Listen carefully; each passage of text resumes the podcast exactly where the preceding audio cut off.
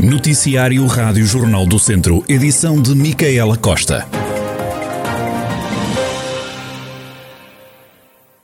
Delfina Gomes é a nova presidente da Câmara Municipal de Vila Nova de Paiva, depois de José Morgado, anterior presidente, ter renunciado ao mandato para assumir funções como vice-presidente da Comissão de Coordenação e Desenvolvimento Regional do Centro. Com a saída de José Morgado, a vice-presidente Delfina Gomes passa assim a assumir a autarquia de Vila Nova de Paiva. João Paulo Rebelo, secretário de Estado da Juventude e do Desporto, esteve presente numa cerimónia de entrega de material de desporto inclusivo na Escola Secundária Alves Martins, em Viseu. Esta ação pretende promover a inclusão de pessoas com deficiência e João Paulo Rebelo admite que o desporto é um instrumento extraordinário para o fazer. Mais até do que o investimento financeiro, o que isto representa é, no fundo, uma atitude que o desporto escolar tem vindo a ter para com esta população, população com deficiência, que tem tem que ser naturalmente cada vez mais incluída e o desporto é de facto um instrumento extraordinário para fazer essa inclusão. Nós temos vindo, desde que Portugal recebeu uns Jogos Mundiais, os chamados Inclusive Games, uns Jogos Mundiais do Desporto Escolar para pessoas com deficiência, que aconteceu há dois anos atrás em, na Póvoa do Varzim, o desporto escolar estabeleceu com a Federação Portuguesa de Desporto para Deficientes, de facto, um protocolo em que basicamente temos estado a levar às escolas, aos agrupamentos de escolas, particularmente onde há projeto de desporto escolar, que está muito disseminado por toda a comunidade escolar eh, em todo o país. Temos estado a levar estes equipamentos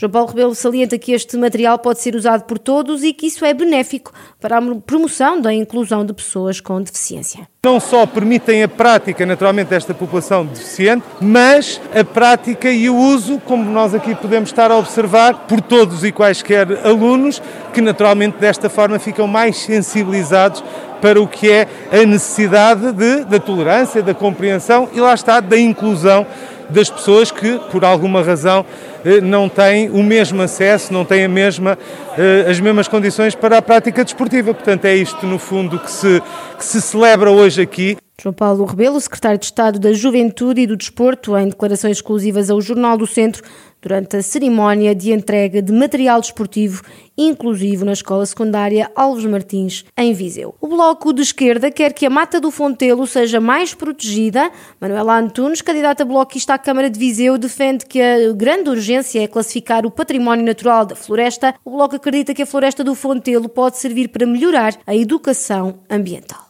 criar, por exemplo, um centro de interpretação e proteção da mata de Fontelo. Ou criar um centro de interpretação, envolvemos toda a cidade, todas as pessoas, todo o Conselho até, para aprenderem sobre a mata de Fontelo e também servir, digamos, para eh, a educação ambiental, que é, que é tão, tão, tão, tão urgente e, portanto, Mata de Fontelo podia servir isso tudo. Manuela Antunes, candidata do Bloco de Esquerda à Câmara de Viseu e as ideias que o partido tem para a floresta do Fontelo, o Bloco está a organizar uma caminhada na mata onde quer alertar para a necessidade da prevenção ambiental naquele espaço que é conhecido como o pulmão da cidade de Viseu. O escritor Luís Belo lança este sábado o livro Novos Argumentos, na incubadora do Centro Histórico de Viseu. A obra nasceu do projeto Short Age e inclui oito argumentos de curtas metragens, como explica o autor. Os Novos Argumentos é um projeto do Short Age e o Short Age surge em 2020, exatamente no período de confinamento, do primeiro confinamento em abril, e, foi, e era uma vontade nossa, minha e do Carlos Salvador, de continuar a, a mostrar cinema ou, ou tentar estarmos mais próximos de cinema possível. E além de criarmos online uma espécie de repositório de curtas-metragens, onde neste momento estão mais ou menos 200 curtas, quisemos também promover a criação. Então, já que não podíamos sair, já que não podíamos estar uh, na rua a filmar, então por não escrever? E porque isso podíamos, não é? Então desafiámos oito autores a escrever oito argumentos que agora foram publicados. Há várias atividades agendadas para este ano. Os argumentos não estão planeados para ser filmados uma das coisas que nós também queremos fazer com este projeto é precisamente valorizar este, esta parte do processo. Muitas vezes é descurada. O facto de estarmos a escrever um argumento, ter a ideia, para nós é essencial, mas nem sempre é tão valorizado quanto isso. Se nós focássemos e destacássemos esse elemento num livro, ou simplesmente criar um destaque nosso site e dizer esta, esta é a ideia, este é o argumento, podemos dar mais valor a esse elemento, ao mesmo tempo não estamos a filmar. Não quer dizer que não venha a ser filmado, não é? Porque estamos a criar novas ideias que alguns realizadores podem olhar para aquilo e dizer eu adorava concretizar esta história. Então, embora não esteja nos nossos planos, existe, por exemplo, interesse de alguns realizadores. Este projeto conta com a ajuda de vários artistas, entre eles atores, realizadores, artistas plásticos e escritores. Segundo Luís Belo, um dos representantes do projeto, o livro Novos Argumentos vai ser lançado no próximo sábado pelas 5 da tarde na incubadora do Centro Histórico de Viseu, dedicado ao cinema curto português. Esta iniciativa surge como uma resposta à pandemia. O governo antecipou o arranque da nova fase do plano de desconfinamento. As novas regras já estão em vigor, entre elas está a possibilidade de os restaurantes poderem fechar à uma da manhã. Sofia Pereira. Era para ser só na segunda-feira, mas as novas regras de desconfinamento já vigoram em Portugal. Em todo o distrito de Viseu, as atividades de comércio de retalho alimentar e não alimentar vão poder funcionar de acordo com o horário que tinham habitualmente, antes da pandemia. No caso da restauração, os horários também mudaram. O último cliente tem de entrar no estabelecimento à meia-noite e o espaço deve encerrar à uma da manhã. Podem permanecer no interior do restaurante seis pessoas por mesa ou então, no caso das esplanadas e espaços exteriores, dez pessoas por mesa. Uma da manhã é também a hora limite no caso dos espaços culturais. Quanto aos serviços públicos, deixa de ser necessário fazer marcação prévia, com exceção para as lojas de cidadão. Aí mantém-se o atendimento presencial mediante marcação.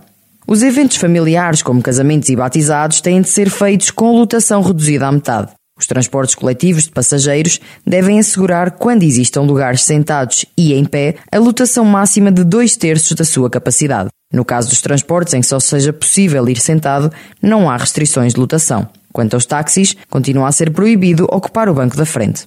O teletrabalho deixa de ser obrigatório e passa a ser recomendado quando as atividades o permitam.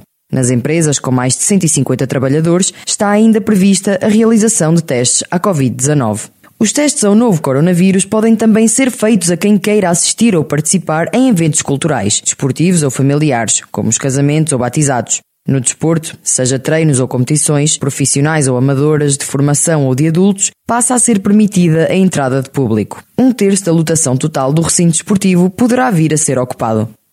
Novas regras que já estão em vigor. Portugal continua em estado de calamidade até dia 27 de junho. A fechar o tempo para o fim de semana, com as temperaturas este sábado a rondarem os 29 graus.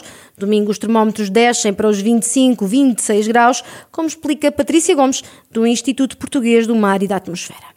Uh, as temperaturas mínimas para a cidade de Viseu irão oscilar entre os 17 e 18 graus e os valores da temperatura máxima uh, para sábado espera-se um valor de 29 graus, uh, com uma ligeira descida para domingo, em valor da temperatura máxima já deverá ser entre os 25 e 25, 26 graus. O vento será, em geral, fraco, fraco a moderado, uh, soprando com mais intensidade uh, nas zonas mais elevadas da região de Viseu, portanto, nas, nas zonas de serras. Apesar do calor, podem ocorrer alguns aguaceiros. Durante as noites e manhãs de, do próximo fim de semana, poderá ocorrer alguma nebulosidade baixa, portanto, neblinas ou nevoeiros, uh, na região de Viseu. Durante as tardes, tanto a, a tarde de sábado como a tarde de domingo, uh, espera-se que haja alguma nebulosidade de evolução Uh, portanto, com possibilidade de ocorrência de aguaceiros que pontualmente poderão ser acompanhados de trovoada e mesmo de granizo. Uh, será uma situação muito semelhante para toda a região do interior do país, em que Viseu estará incluída. Patrícia Gomes, do Instituto Português do Mar e da Atmosfera, com o tempo para este fim de semana, calor, mas com possibilidade de alguns aguaceiros.